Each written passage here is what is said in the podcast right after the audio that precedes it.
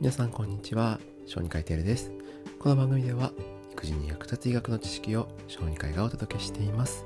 今日お話しする内容は、えー、今私の周りでの、えー、コロナウイルスのワクチンの状況についてお話ししようと思います。えー、私が今勤めている病気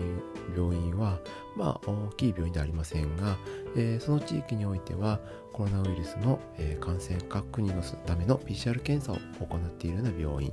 え場合によっては、え軽症の方入院している病院になります。まあ内科なんですけどねその方は、うん、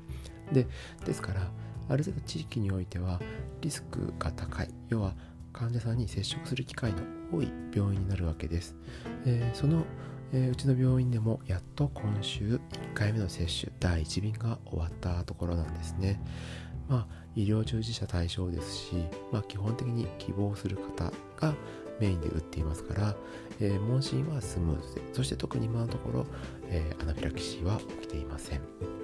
えー、痛みに関していろんなドクターに聞いてみたんですけど、やっぱ軽いって言ってる方もいれば、え従来のインフルエンザよりも、まあ、痛みというかですね注射の痛みというよりかはその後のこの腫れ具合が痛いって言ってる方もいたりして人それぞれやっぱ違いがあるなというふうに感じています。で1本で何回打てるか問題に関してなんですけれどやはりこう推奨されない要は足りなくって意味のない接種になってしまってはいけないとかっていうこともあって基本的には通常の、まあ、今一般的に使われている針のセットだけを使って打っていますので、えー、1本で5回接種という状況で、まあ、もともとのファイザーが進めているやつよりも1回分少ない状況になっているんですね。で僕も、えー、余震とかでこうその会場に行って見てみたんですけれど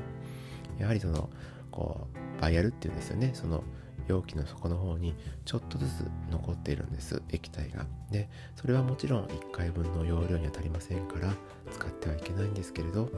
それが何本も並べられてるとですね、えー、もう何人か23人売ってるんじゃないかっていうぐらいの量が実質液体が余っているという状態です。ただもうこれは残念ながら破棄ということになるんですね。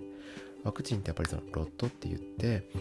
同じ製造工程で作られていないものを混ぜてしまった時にですねもし事故が起きました。要は予想しないアナフィラキシーとか副作用が起きた時にじゃあどのロットが悪いのか分からなくなると製造ラインを止めることもできないし原因の究明もできないので基本的に混ぜるのはダメなんですね。なのでもったいないなって思いながらその様子を見ています。で実際、えー、打つまでの流れについていろいろ聞いてみたんですけれど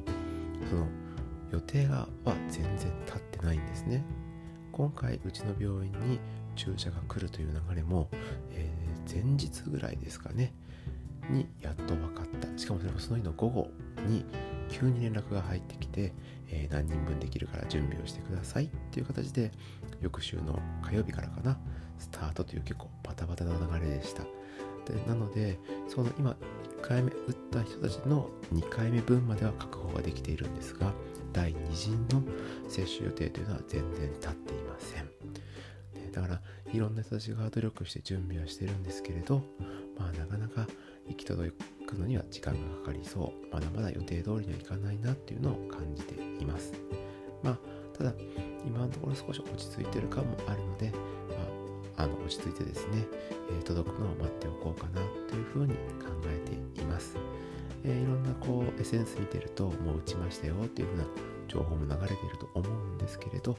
あ、実際は、えー、その人の情報はそうなってるだけで、かうまく進んでいないなっていうのは現状です。ですから高齢者、そしてその他多くの方に届くのには、やはりもうちょっと時間がかかったり、なかなか予定通りにはいかないのかなというふうに今のところ考えています。えー、今回の放送ではちょっとコロナウイルスのワクチンについてお話をしてみました。